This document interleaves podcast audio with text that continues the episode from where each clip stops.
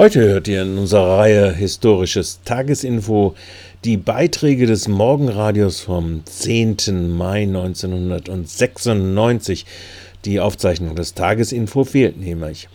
Und ihr, wir fangen hier gleich an mit äh, den News äh, des damaligen 10. Mai 1996.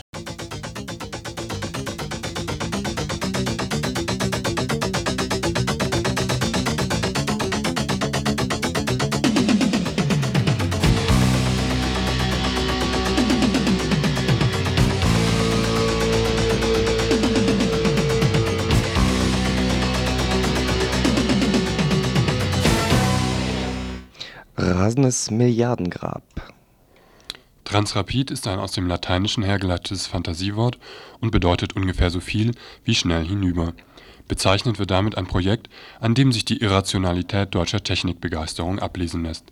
Die vom Bundesverkehrs und Forschungsministerium ausgeheckte Magnetschwebebahn zwischen Hamburg und Berlin. Gestern beschloss der Bundestag mit den Stimmen der Regierung Regierungskoalition den Bau des Transrapid, was allerdings zunächst nur bedeutet, dass der Bund die benötigten Milliarden locker macht.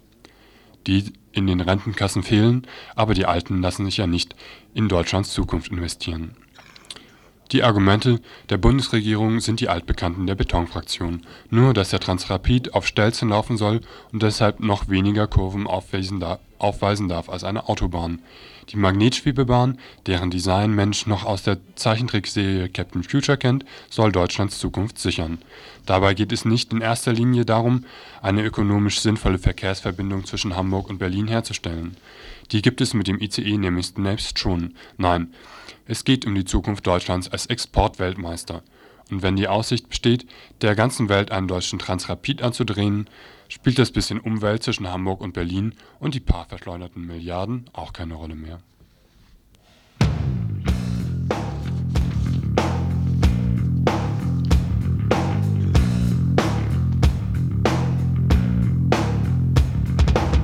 Bündnis mit Gott der Deutsche Gewerkschaftsbund gibt sich seit Dienstag klassenkämpferischer, als man es zuletzt vermutet hätte.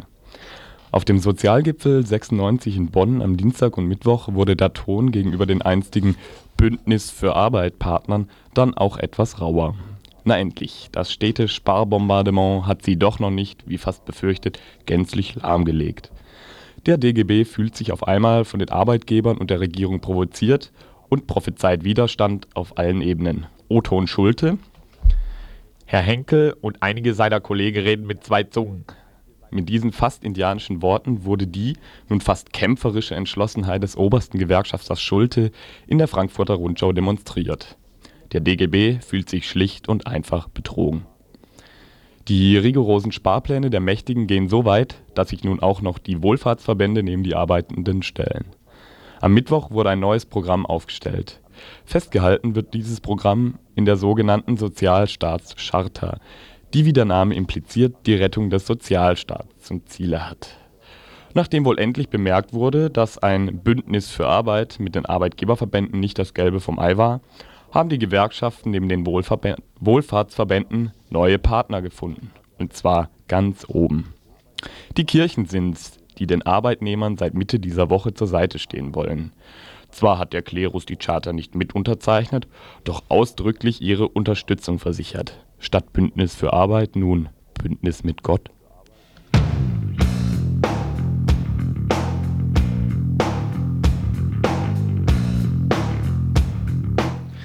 Das Sparen hängt zum Halse raus.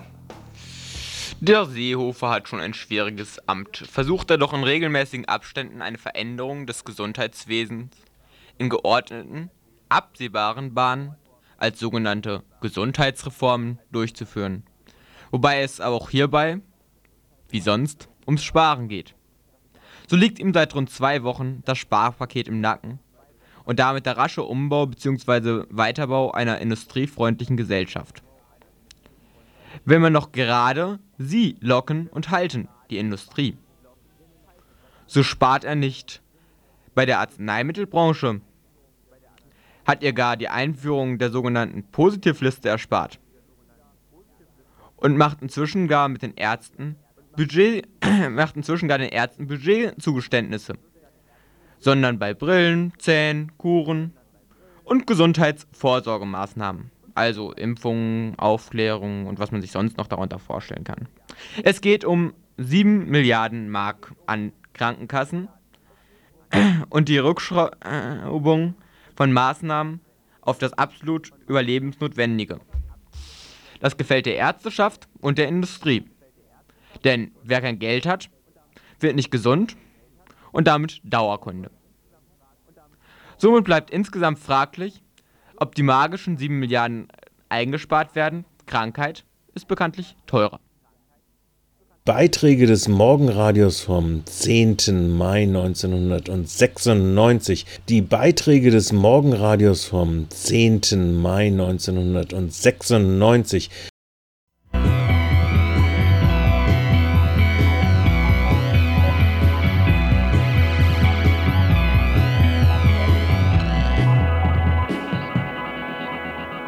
Welchen Vorteil also hat der Durchschnittsbundesbürger vom Eurogeld? Dr.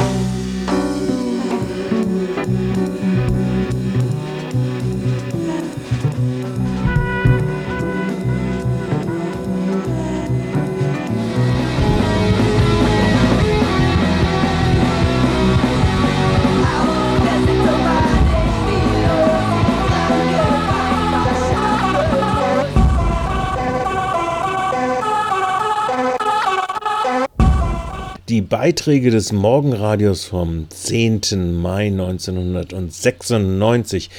Europop Days 96. Was ist das eigentlich?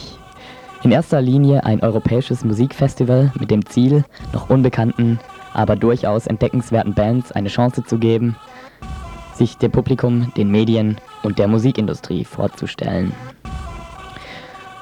Auch dieses Jahr haben wir uns Mühe gegeben, aus über 3300 Bewerbungen die witzigsten, originellsten, professionellsten, kurz die besten Acts auszuwählen. Vom 9. bis 12. Mai 1996 geht dieser Mega-Event in Freiburg, Freiburg also zum zweiten Mal über die Bühnen. Lange Rede, kurzer Sinn. Seid mit dabei, wenn Freiburg ein Wochenende lang zur Drehscheibe des europäischen Indie-Music-Business wird. Was sich hinter den Europop Days verbirgt, das erfahrt ihr im folgenden Interview, das wir mit dem Pressereferenten Rudi Raschke geführt haben. Wie ähm, finanzieren sich die Europop Days jetzt eigentlich? Ja, die Europop Days finanzieren sich zum einen aus den Eintrittsgeldern und natürlich auch den Gebühren, die ähm, Aussteller und Fachbesucher entrichten, die nach Freiburg kommen. Sie finanzieren sich zum erheblichen Teil von Zuschüssen, die aus, ähm, vor allen Dingen aus Brüssel, wo der Kongress finanziert wird. Äh, Der Veranstalter ähm, ist sozusagen die IG in Brüssel, ja? Die EU. Die ähm, EU, Ja. Ähm, was heißt Veranstalter? Nee, die bezuschussen es mit einem deutlich sechsstelligen Betrag, mit einem ordentlichen 130.000 Mark sind es, die wir allerdings kongressgebunden verwenden müssen. Aber das ermöglicht uns halt namhafte Referenten einzuladen und dann auch noch ähm, als Honorar quasi ein Wochenende in Freiburg zu spendieren, also einen Flug, eine Unterkunft oder eine Anreise und eine Unterkunft mit dem Zug und, ähm, und dadurch haben wir natürlich dann auch Referenten von Specs, von MTV, ähm, von namhaften englischen Musikmagazinen in Freiburg am Start. Mhm. Ah, die werden von, von euch eingeladen und dann auch, ähm, denen wird dann auch die Anreise bezahlt, oder? Ja, ja, das ist so. Also äh, einladen werden wir die Leute, die da teilnehmen. Und ähm, ja, wie gesagt, honorarfrei sind die dabei, die unterstützen es schon soweit, aber halt ähm, die Anreise zahlen die dann nicht selber. Ne? Hm. Wer ähm, ist jetzt eigentlich der Veranstalter von den Europop Days? Veranstalter ist eine GbR, die sich aus ähm, verschiedenen Gesellschaftern zusammensetzt. Da ist zum einen äh, die bekannte Firma Rombach dahinter in Freiburg. Mhm. Ähm, die ist einer der Gesellschafter. Es sind zwei Privatleute noch Gesellschafter, die sich aus dem Umfeld der Jazz- und Rockschule ja, rekrutieren. Wie sieht es jetzt eigentlich mit den Bands aus? Nach welchen Kriterien wurden die ausgewählt? Ausgewählt wurden die nach so einer Mischung, ich sage jetzt mal zum einen aus ähm, Professionalität, wobei das ähm, ja, ähm, weniger jetzt diese Virtuosität ist, aber einer ähm, seine Gitarre fast so gut spielt wie Steve Lukather von Toto oder was es da für Kriterien gibt. Also das haben wir uns absolut nicht auferlegt. Ähm, ein bisschen eine gewisse Professionalität ist klar, tut am Ende ganz gut. Ähm, vor allen Dingen, was ich sagen würde, was maßgeblich war, war auch sowas wie Kreativität, ähm, was man früher vielleicht ein bisschen altertümlich mit Spielfreude ausgedrückt hat, ja. Und dann ist natürlich auch ein bisschen die äh, Kommerzialität im Spiel, dass man halt sagen könnte, ähm, diese Band wird sich lohnen, ähm, Vertretern von Medien und Plattenfirmen vorzustellen. Ja, also die anderen Bands, sozusagen die unbekannteren, die kriegen dann keine Gage, oder wie sieht das aus? Die kriegen äh, die Promotion als Gage, sag ich jetzt mal. Das heißt, die kriegen äh, ein kleines Entgelt für die Anreise natürlich auch. Das ist klar, die werden hier untergebracht, äh, bis zu drei, vier Tage, können sich alles angucken, kriegen äh, den Kongress und die Messe natürlich frei und die Konzerte anderer Gruppen, das ist eigentlich klar. Und ähm, was wir halt denen bieten können, ist tatsächlich als, als Gage Promotion. Das heißt, wir versuchen halt mit Medien zu sprechen, ähm, versuchen die heiß zu machen für unsere Veranstaltung. Es sind rund 50 Journalisten jetzt in Freiburg. Und ähm, ja, die sollen dann eben mit den Bands in Kontakt treten und daraus soll dann ein konkreter Nutzen für die Bands rausspringen. Hm. Die Europop Days sind ja eigentlich eine Veranstaltung, die auch fallen, stehen oder fallen so mit dem Interesse von der Musikindustrie, oder? Ich meine, wie, wie war denn das? Wie war, kam da Resonanz? Wart, wart ihr damit zufrieden? Wir sind dieses Jahr schon sehr zufrieden. Ich meine, es haben sich rund 1000 Fachbesucher angemeldet aus allen möglichen europäischen Ländern. Natürlich die meisten aus Deutschland, das ist klar. Ähm, und ich meine, das äh, ist schon interessant zu sehen, dass da Leute neben der Messe in Frankfurt, neben der Messe in, in Cannes, die große Miedem, wo da sehr viele hinfahren, klar, und der großen Popcom in Köln eben, dass da Leute, rund 1000 Leute aus ganz Europa sich nochmal die Mühe machen, auf eine Musikmesse nach Freiburg zu fahren. Das ist für uns eigentlich schon ein Erfolg. Wird in Freiburg als Messestandort durch solche Veranstaltungen wie die Europop Days, mh, ja, ich sag mal, bereichert? Man, das in Freiburg versucht sich da ja auch ein bisschen hervorzutun. Das Kongresszentrum soll ja demnächst auch fertig sein. Mhm. Ähm, mit dem jetzt eigentlich gar nicht so viel in Verbindung gebracht werden möchte. Ähm, Messe, ähm, Messestandort, ich denke, das, das äh, schließt alles Mögliche ein, was da in der Freiburger Stadthalle so abgeht. Jedes Jahr von Schalten und Walten der Hausfrau bis äh, zur internationalen Bürstenfachmesse. Und da ähm, weiß ich nicht, sehe ich jetzt unsere Veranstaltung nicht ganz dazwischen drin, ehrlich gesagt.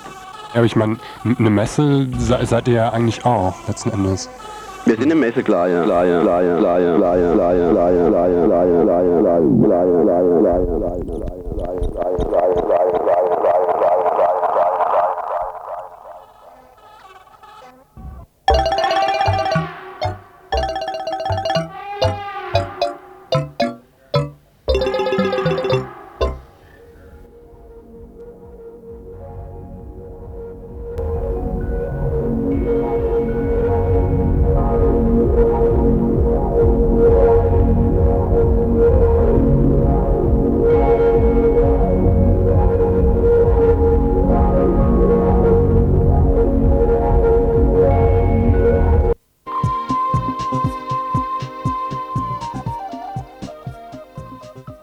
Beiträge des Morgenradios vom 10. Mai 1996.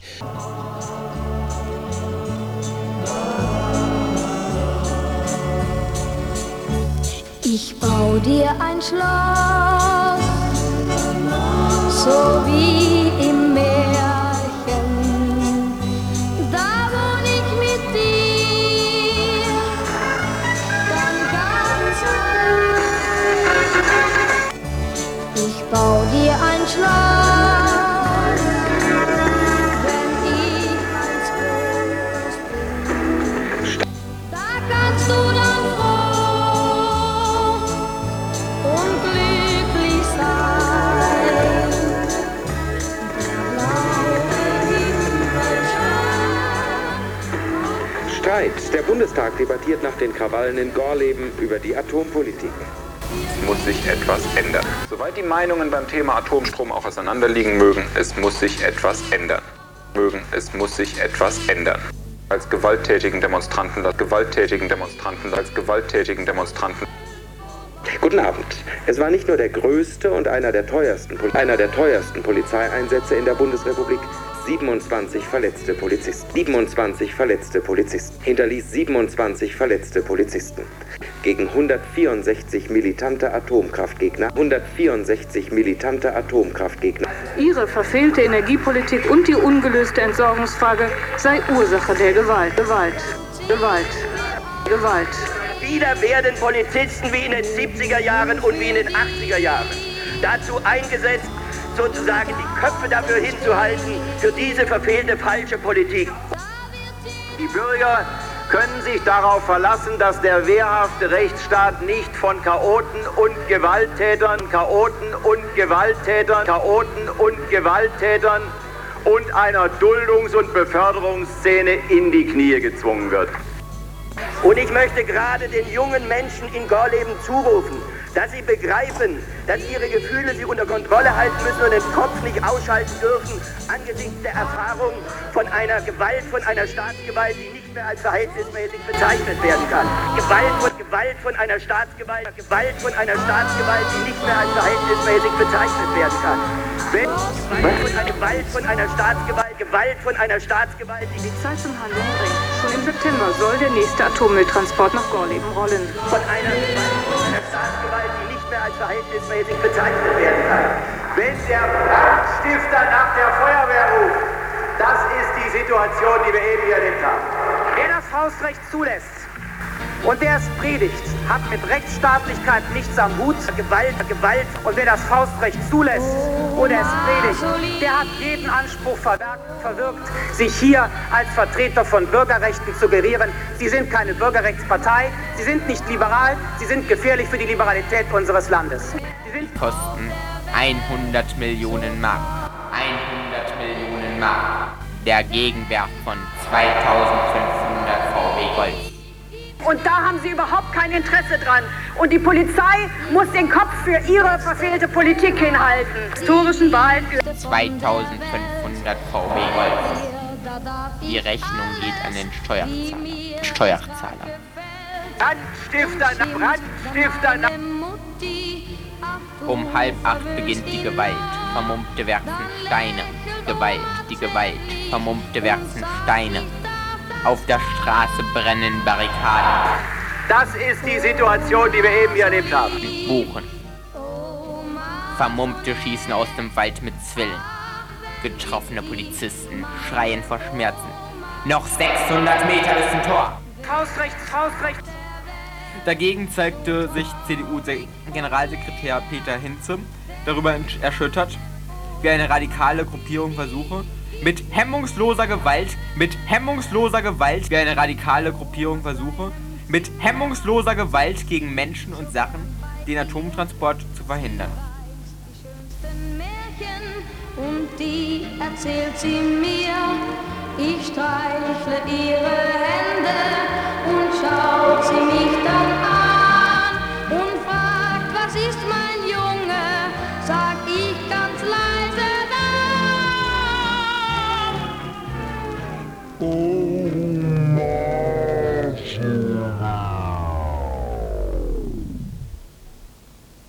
Die Beiträge des Morgenradios vom 10. Mai 1996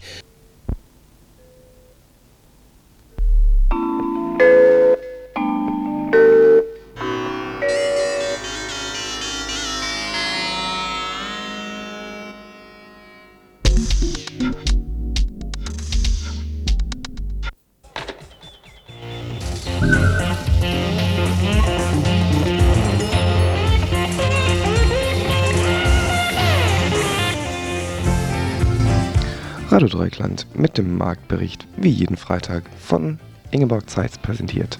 Wir sind froh. Ja, also nach Mama Beimer ist ja jetzt wohl jedem klar, dass am Sonntag Muttertag ist. Und es gibt viele Mütter, die da wenigstens einfach einen Anruf speziell ihres Sohnes erwarten oder einen Besuch zum Mittagessen verbunden mit der Überreichung eines Blumenstraußes. Ich muss sagen, für mich finde ich das blöd, habe aber doch erzwungen, dass meine Familie zum Muttertag die knechtischen Arbeiten im Garten ausführt, während ich ein stärkendes Spargelmenü im Gegenzug biete. Und Spargel sollten es um diese Jahreszeit einfach sein. Nicht an Weihnachten, sondern jetzt ist Spargelzeit. Das Angebot ist kleiner geworden, weil die niedrigen Temperaturen der letzten Woche das Wachstum verlangsamt haben, aber die Preise sind stabil geblieben.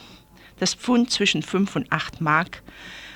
Und wer doch etwas anderes kochen will, sollte zu Spinat greifen oder zu Frühlingszwiebeln.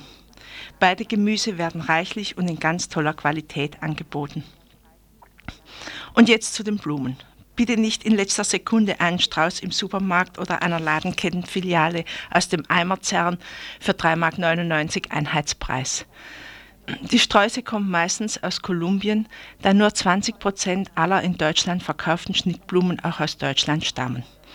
Das hat jetzt nicht mit Nationalismus zu tun, dass ich immer Deutschland, Deutschland schreie, sondern mit Transportwegen und Produktionsmethoden. Neben Kaffee und Bananen sind Schnittblumen das drittwichtigste Exportprodukt Kolumbiens. Unter der industriellen Produktionsweise leiden nicht nur die etwa 140.000 Menschen, vornehmlich Frauen, die in der Blumenindustrie arbeiten, sondern auch die Menschen in den Anbaugebieten, die dort wohnen. Bis zu 230 Kilogramm Pestizide werden im Jahr pro Hektar eingesetzt und die Gifte stammen hauptsächlich aus deutscher Produktion und sind bei uns weitgehend verboten. Die Menschen dort leiden äh, unter Atembeschwerden, Hautausschlägen, Miss- und Fehlgeburten. In Deutschland hat sich die Blumenkampagne gebildet, die die Importeure zwingen will, nur fair erzeugte Blumen einzuführen. Seit Jahren hofft man auf ein Gütesiegel mit der Garantie, dass die katastrophalen Arbeitsbedingungen der Arbeiterinnen auf den Blumenplantagen verbessert werden. Jetzt ist die neueste Meldung, dass die kolumbianischen Plantagenbesitzer keine ausländischen Kontrolleure auf ihre Plantagen lassen wollen. Die ganzen Verhandlungen sind bis jetzt also erfolglos gewesen. In den Supermärkten und Flormärkten wird also weiterhin auf Kosten der kolumbianischen Frauen profitiert. Darum wieder zurück zum Münsterplatz und zu den anderen Freiburgern Open-Air-Märkten. Dort stehen Produkte aus den Bauerngärten zum Verkauf, die reinste Reinputzete, wie sauertöpfische Hausfrauen sagen. Blumen vom Wegesrand könnte man auf Hochdeutsch dazu sagen.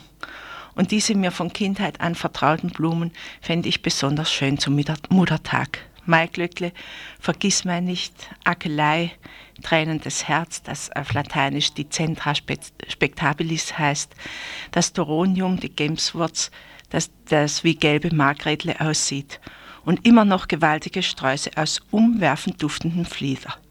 Auch ohne Muttertag gönne ich mir so eine Duftwolke zum Wochenende.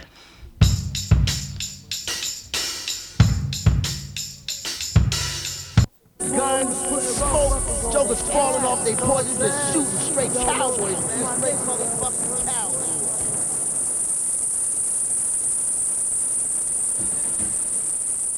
Die Beiträge des Morgenradios vom 10. Mai 1996 Unilandschaft Berlins ist am Beben. Nachdem per Koalitionsbeschluss die Unis 200 Millionen Mark ihres Jahresetats kürzen müssen, wissenschaftliches Personal und Bücher eingespart werden und die Studenten ab kommenden Semester 100 Mark mehr Immatrikulationsgebühren zahlen, wird der studentische Widerstand immer vehementer. Gestern am 9. Mai war großer Aktionstag angesagt. Der allgemeine Protest gegen Sozialkürzungen sollte in die Öffentlichkeit getragen werden.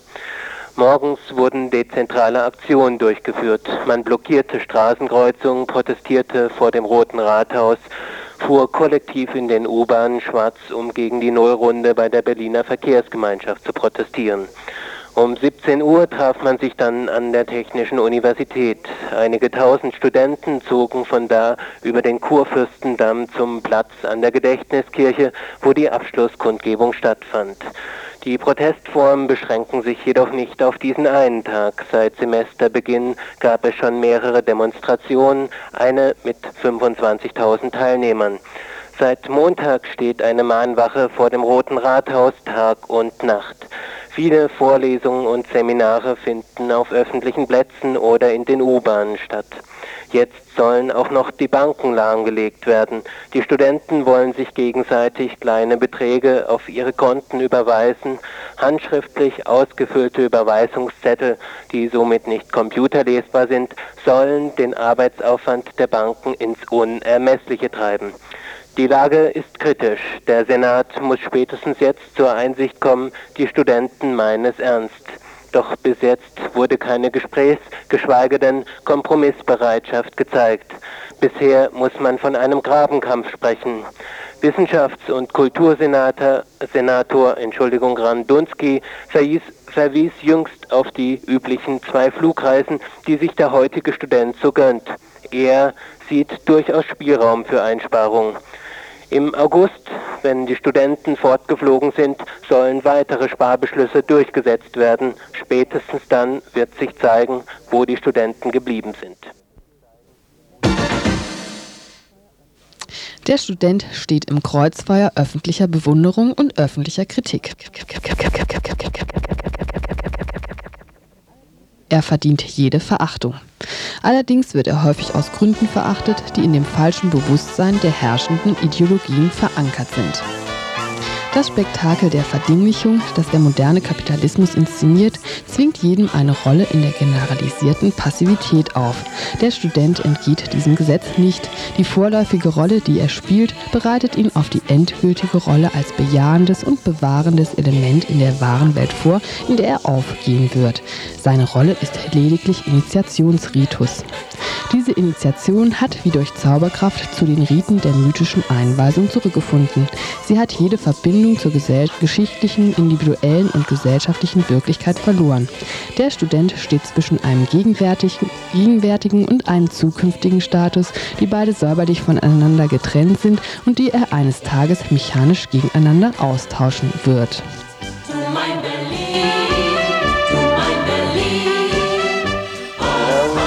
lang ist es her, dass man sich an deutschen Unis nicht mehr alles gefallen lässt. In Berlin ist man aufgewacht und hat gestern am 9. Mai dem sozialfeindlichen Staat seine Grenzen aufgezeigt. Schon seit Beginn des Semesters wird in Berlin gegen Sozialklau und Bildungsklau vorgegangen. Was die Regierung Kohl vorhat, ist einfach zu durchschauen. Der linke Widerstand, der zunehmend an Stärke gewinnt, soll gebrochen und von der Uni isoliert werden. Dies soll folgendermaßen geschehen. Durch erhöhte Studiengebühren werden die sozial Schwachen ausgegrenzt. Durch Straffung der Studienordnung sollen Querdenker vergällt werden. Was übrig bleibt, ist der stromlinienförmige Student und Studentin, welche ferngelenkt dem kapitalistischen System folgen sollen. Doch nicht mit uns. Das zeigten gestern die Berliner Studenten und Studentinnen.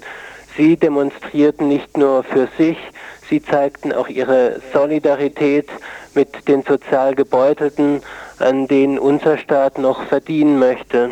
Etwa 80.000 gingen auf die Straße mit einem schrillen Pfeifkonzert tat man kund, dass man den Lügen der Herrschenden nicht mehr länger zuhören möchte. Die Demonstration war von einem massiven Bullenaufgebot begleitet. Man hat Angst vor uns und davor, dass sich der Widerstand verbreitet. Die Nervosität war spürbar mit kleinen Schikanen wie der Änderung der abgesprochenen Demonstrationsroute wollte man uns provozieren und Machtverhältnisse manifestieren. Doch das war nur ein Protesttag von vielen. Wir haben gezeigt, dass wir jederzeit unseren Widerstand verschärfen können. Es wird darauf ankommen, dass wir uns von Repressalien der Herrschenden nicht zurückschrecken lassen. Der Kampf hat erst begonnen.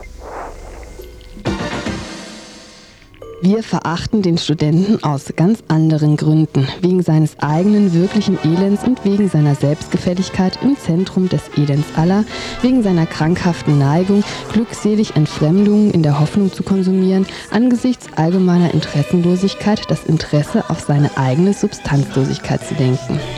Die Entwicklung des modernen Kapitalismus besiegelt für die große Mehrheit der Studenten das Schicksal unterer Führungskräfte. Die Ahnung einer erbärmlichen Zukunft, die drohend über ihm hängt und ihn für das schändliche Elend der Gegenwart entschädigen soll, beflügelt, beflügelt ihn zur Ausschmückung der Gegenwart mit illusionärem Prestige. Diese Kompensierung ist eigentlich zu kläglich, um sich bei ihr aufzuhalten. Vor einer Zukunft ohne Poesie und voll von fataler Dürftigkeit flieht der Student in eine unwirklich gelebte Gegenwart. Wie ein stoischer Sklave glaubt sich der Student umso freier, je mehr in die Ketten der Autorität zu Boden ziehen. Genau wie seine neue Familie, die Universität, hält er sich für das gesellschaftliche Wesen mit größter Autonomie, während er doch gleichzeitig und unmittelbar von den zwei mächtigsten Autoritätssystemen abhängt, der Familie und dem Staat. Er ist ihr gehorsames und dankbares Kind. Nach der Logik des angepassten Kindes nimmt er an allen Werten und Mystifikationen des Systems teil. Was einst den Lohnabhängigen aufgezwungene Illusionen waren, sind heute von der Masse unterer Führungskräfte getragene, verinnerlichte Ideologie. Seine äußerst ärmliche wirtschaftliche Lage verurteilt den Studenten zu einer wenig beneidenswerten Form des Überlebens. Aber immer mit sich zufrieden erhebt er sein triviales Elend zu einem originellen Lebensstil, kultiviert die Armut als Bohem. Der Bohem, der bereits weit davon entfernt ist, eine originelle Lösung zu sein, kann niemals ohne einen endgültigen und vollständigen Bruch mit dem studentischen Milieu echt gelebt werden. Ihre Anhänger unter den Studenten klammern sich lediglich an eine gequälte und kleinliche Version dessen, was bestenfalls eine mittelmäßige individuelle Lösung ist und verdienen damit die Verachtung noch des dümmsten Spießers. Mein Berlin. Gestern, am 9. Mai, versammelten sich etwa 800 Studenten, um gegen erhöhte Studiengebühren, Etateinsparungen und andere geplante Sozialkürzungen zu demonstrieren. Schon im Laufe des Tages wurde an verschiedenen Stellen Berlins der Verkehr behindert. Seit Beginn des Semesters ist an reguläres Studieren an den Universitäten nicht mehr zu denken. Viele Seminare fielen aufgrund von Streikaktionen aus.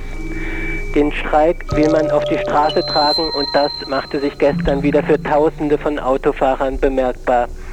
Auf ihrem Nachhauseweg mussten sie bis zu zwei Stunden ausharren, bevor die Straßen wieder befahrbar waren. Im Großen und Ganzen zeigten die Autofahrer sich verständig und warteten geduldig bis zu ihrer Weiterfahrt. Die Polizeikräfte Berlins erwartet ein heißer Sommer. Nachdem sie schon am 1. Mai die Gewaltexzesse am Prenzlauer Berg unter Kontrolle bringen mussten, sorgten sie gestern wiederum in einem Großeinsatz für einen friedlichen Verlauf der Demonstration. Dass weitere Demonstrationen folgen werden, scheint allen klar zu sein. Eine Verschärfung des Kampfes wurde gar auf der Abschlusskundgebung gefordert und mit krölendem Beifall bedacht. Die Bereitschaft des Studenten, für jeden Dreck zu kämpfen, demonstriert deutlich seine Ohnmacht. Obwohl ihm die totalitäre Welt des Spektakels einen Spielraum individueller Freiheit lässt, richtet er seinen engen Tag geschickt hinter den Kulissen eben dieser spektakulären Bühne ein. Obwohl sich einige tausend Studenten aufgrund ihrer unmittelbaren Erfahrung individuell mehr oder weniger vollständig von dem Platz lösen konnten, den die Gesellschaft für sie bestimmt hat, blieb die studentische Masse unverändert. Jedoch nicht aufgrund einer pseudomarxistischen Plattheit, nach der die gesellschaftliche Herkunft die Studenten determiniert, sondern vielmehr aufgrund des gesellschaftlichen Schicksals, das den Studenten definiert. Das Werden des Studenten ist die Wahrheit seines Seins. Er wird massenweise für den Einsatz im Feld leitender, mittlerer, mittlerer und unterer Führungskräfte der modernen Industrieproduktion produziert und konditioniert. Der Student ist noch dazu unehrlich, wenn er sich bei der Entdeckung dieser Logik seiner Ausbildung, die immer offen darlegt, dargelegt wurde, schockiert zeigt. Mit Sicherheit hat es für seine Verwirrung und seine Revolte eine Rolle gespielt, dass seine optimale Beschäftigung ökonomisch nicht gesichert war und in Frage stand, ob die Privilegien, die ihm die gegenwärtige Gesellschaft anzubieten vermag, wirklich wünschenswert sind. Doch gerade darum geht es dem Studenten, der wie Vieh begierig in der Ideologie des einen oder anderen Grüppchens sein Gütesiegel sucht.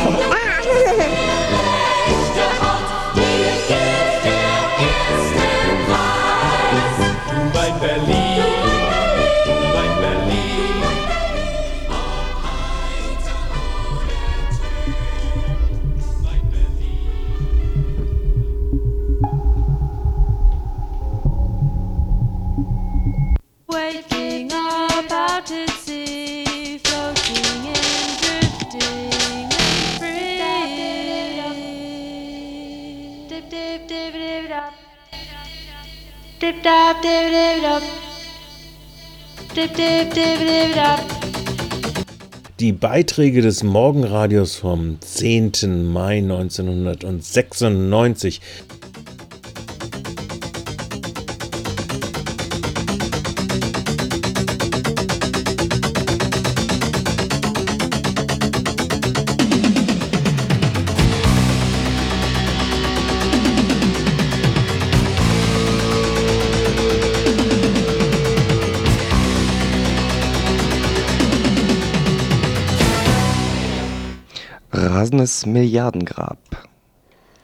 Transrapid ist ein aus dem Lateinischen hergeleitetes Fantasiewort und bedeutet ungefähr so viel wie schnell hinüber. Bezeichnet wird damit ein Projekt, an dem sich die Irrationalität deutscher Technikbegeisterung ablesen lässt. Die vom Bundesverkehrs und Forschungsministerium ausgeheckte Magnetschwebebahn zwischen Hamburg und Berlin. Gestern beschloss der Bundestag mit den Stimmen der Regierung Regierungskoalition den Bau des Transrapid, was allerdings zunächst nur bedeutet, dass der Bund die benötigten Milliarden locker macht. Die in den Rentenkassen fehlen, aber die Alten lassen sich ja nicht in Deutschlands Zukunft investieren.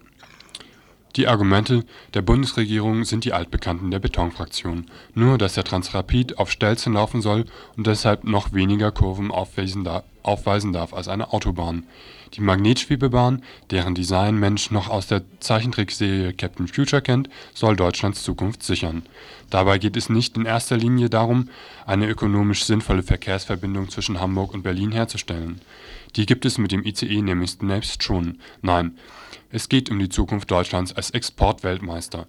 Und wenn die Aussicht besteht, der ganzen Welt einen deutschen Transrapid anzudrehen, spielt das bisschen Umwelt zwischen Hamburg und Berlin und die paar verschleuderten Milliarden auch keine Rolle mehr.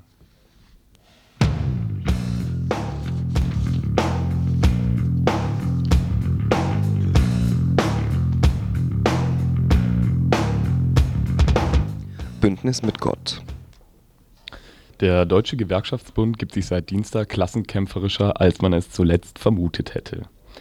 Auf dem Sozialgipfel 96 in Bonn am Dienstag und Mittwoch wurde der Ton gegenüber den einstigen Bündnis für Arbeit-Partnern dann auch etwas rauer. Na endlich, das stete Sparbombardement hat sie doch noch nicht, wie fast befürchtet, gänzlich lahmgelegt. Der DGB fühlt sich auf einmal von den Arbeitgebern und der Regierung provoziert und prophezeit Widerstand auf allen Ebenen. O-Ton Schulte. Herr Henkel und einige seiner Kollegen reden mit zwei Zungen.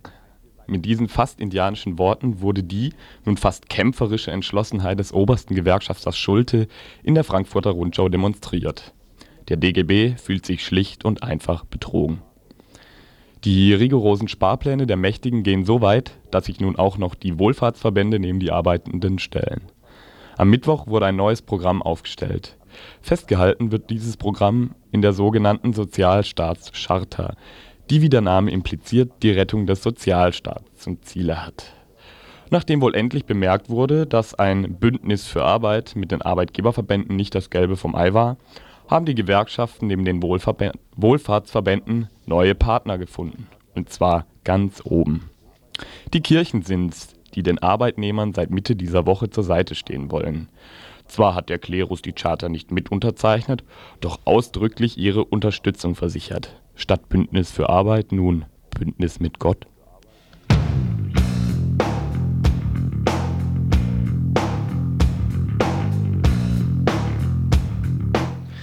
Das Sparen hängt zum Halse raus.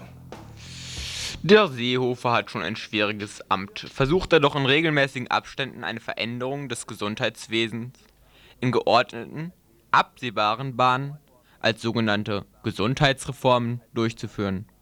Wobei es aber auch hierbei, wie sonst, ums Sparen geht. So liegt ihm seit rund zwei Wochen das Sparpaket im Nacken und damit der rasche Umbau bzw. Weiterbau einer industriefreundlichen Gesellschaft. Wenn man noch gerade sie locken und halten, die Industrie. So spart er nicht bei der Arzneimittelbranche hat ihr gar die Einführung der sogenannten Positivliste erspart. Und macht inzwischen gar mit den Ärzten Budget, macht inzwischen gar den Ärzten Budgetzugeständnisse. Sondern bei Brillen, Zähnen, Kuren und Gesundheitsvorsorgemaßnahmen. also Impfungen, Aufklärung und was man sich sonst noch darunter vorstellen kann. Es geht um 7 Milliarden Mark an Krankenkassen und die Rückschraubung von Maßnahmen auf das absolut Überlebensnotwendige. Das gefällt der Ärzteschaft und der Industrie. Denn wer kein Geld hat, wird nicht gesund und damit Dauerkunde. Somit bleibt insgesamt fraglich, ob die magischen 7 Milliarden eingespart werden. Krankheit ist bekanntlich teurer. Die Beiträge des Morgenradios vom 10. Mai 1996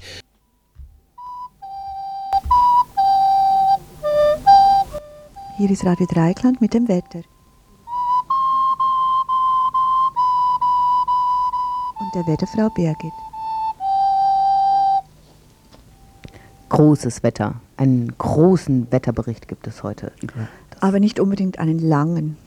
Nein, einen großen. Also du meinst, das das, Wetter ist jetzt gerade groß, oder wie soll ich das verstehen? Weil es gerade so kalt und gleichzeitig auch so heiß ist. Jetzt beschwerst du dich schon wieder. Nein. Nee, über Großwetterlagen in der Zeit sind wir noch nicht ganz. Wir haben ja jetzt eher dieses nervöse Maiwetter so um die Eisheiligen herum. Nee, das mit den Großwetterlagen, wo wir uns zurücklegen können, das kommt erst noch. Aber trotzdem wird es groß heute. Also du meinst jetzt überhaupt so, weil es immer alles so entschieden macht. Es regnet entschieden, es scheint entschieden die Sonne, es ist entschieden kalt heute zum Beispiel. Also ich muss es nochmal sagen. Ja. einfach. Ich, ich muss auch ruhig. meckern. Ja, ja. Und darüber hinaus, Birgit, ist es auch so, dass das ist auch die Zeit der großen Ereignisse. Mm, Meinst du jetzt Gorleben zum Beispiel? Ja, zum Beispiel Gorleben, der größte Polizeieinsatz in der Geschichte der Bundesrepublik. Aber ich meine ja nicht nur Gorleben. Ich meine, oh, Kommen jetzt große Stimmen, oder? große Orchester.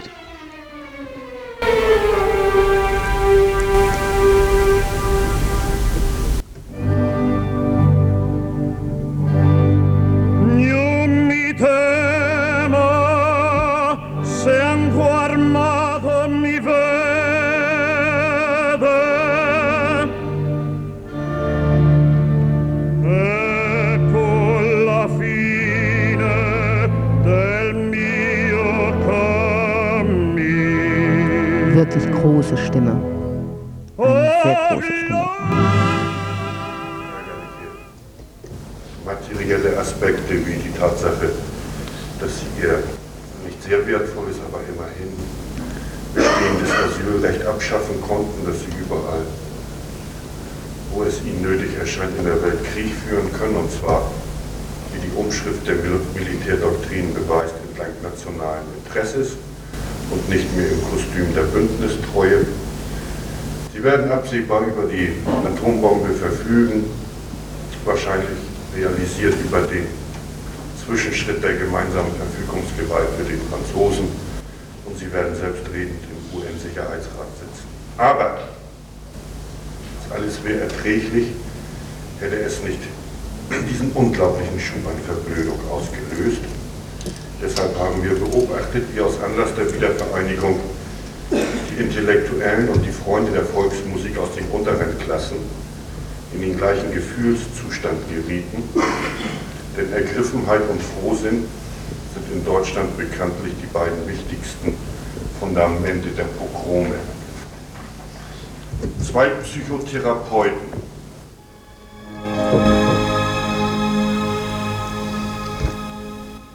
The boy had a way with words he sang. He moved with grace, he entertained. So naturally, no gesture out of place. His road in life was clearly drawn. He didn't hesitate. He played the song, he conquered as the master.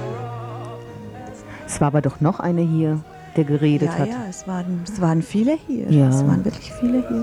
Freiburg gibt es ein milieuhafte, milieuhaftes Linkssein, wo die Thesen, die so eine milieuhafte Linke produziert hat, immer auch eine Auskunft sind über das Milieu.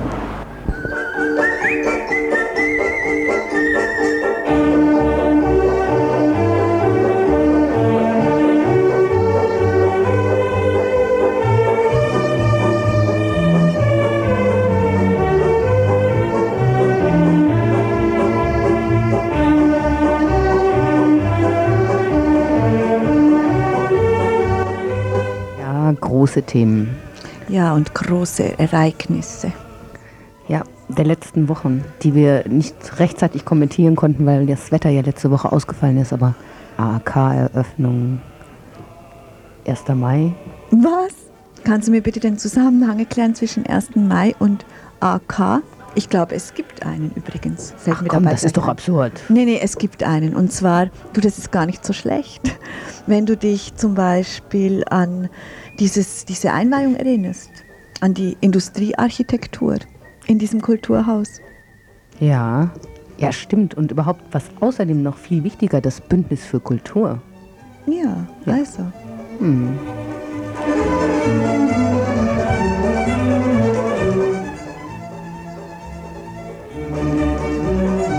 Meinst du, wir sollen noch ein bisschen Klatsch erzählen? Nee. Ja doch, also ich meine, ist schon allein bei der Eröffnung, da gab es ja einiges zu sehen. Ne? Aber das Ja. sagen wir nicht. Wir sagen nicht sowas. Wir können ja vielleicht über die Kleider reden, das ist ein bisschen neutraler. Nee, nee, da haben wir uns schon das letzte Mal mit in die Nesseln gesetzt. Du kannst Ja, nicht, ja, aber du musst, du, musst doch äh, du musst doch zugeben, dass alle ganz, ganz originell angezogen waren. Also es war wirklich keine Uniform oder es waren doch wirklich alle sehr individualistisch. So Alle hatten ihren Stil. Ja, kann man sagen. Also ein Beweis für Massengesellschaft und ein wirklich ein Beweis für Massenmenschsein. Ich finde, wir kommen vom Thema ab jetzt. Ja, unser Thema ist eben auch groß. Ja, und lang. Also gut, dann rück schon mal rüber mit deinem komischen Aufklärungsbuch. Ähm, auf welcher Seite bist du? Ja, ich bin jetzt hier auf Seite 18. Zum Schlusse mögen noch einige Daten über den Fleischverbrauch angefügt werden, Was, der was, als was? ein Ich- weiterer Gradmesser für den Das Wohl- ist doch nicht das Oh, nee, scheiße, ich das das ist das falsche Buch. Ja, ach, 128, Mist. Ja, also Welches Kapitel? anatomische Tatsachen. Ah, hat das was mit dem Wetter zu tun? Nein, mit der Länge Aha. des männlichen Glieds, nämlich die Länge des männlichen Glieds entscheidet über die Qualität des Geschlechtsaktes. Entgegen der landläufigen Vorstellung. Entscheidet nicht, Ach, ich habe mich völlig verhaspelt. Entschuldigung. Also, entgegen der landläufigen Vorstellung entscheidet die Länge des männlichen Gliedes nicht über die Qualität des Geschlechtsaktes. Mhm. Ähm, obgleich die, ähm, diese Vorstellung unter den Heranwachsenden große Verstörungen hervorrufen kann. Hm, Das ist ja ein sehr interessantes Buch. Gut, dass das Ja, geklärt ist. Und jetzt bitte, Birgit, das mit dem Wetter. Wie das Wetter wird. Ja. Ich habe diesmal sehr zuverlässige Informationen aus der Schweiz bekommen. Dass du hier die Schweiz mal lobst. Ja, immer. Wenn du möchtest, kann ich das jede Sendung machen. Nein, also dann lass uns mit. Wir wollen ja nichts. Den Gro der große Bürgerstand. Ja, Also. also. ähm, es wird noch ein bisschen so hibbelig und hin und her bleiben, so dass man sich nicht zurechtfindet, was man nun anziehen soll. Aber Sonntag gibt es schon gute Chancen und spätestens Montag, Dienstag, dass es schön wird. Und dass diese Irritationen beseitigt sind und wieder die Sonne scheint. Ja. Matière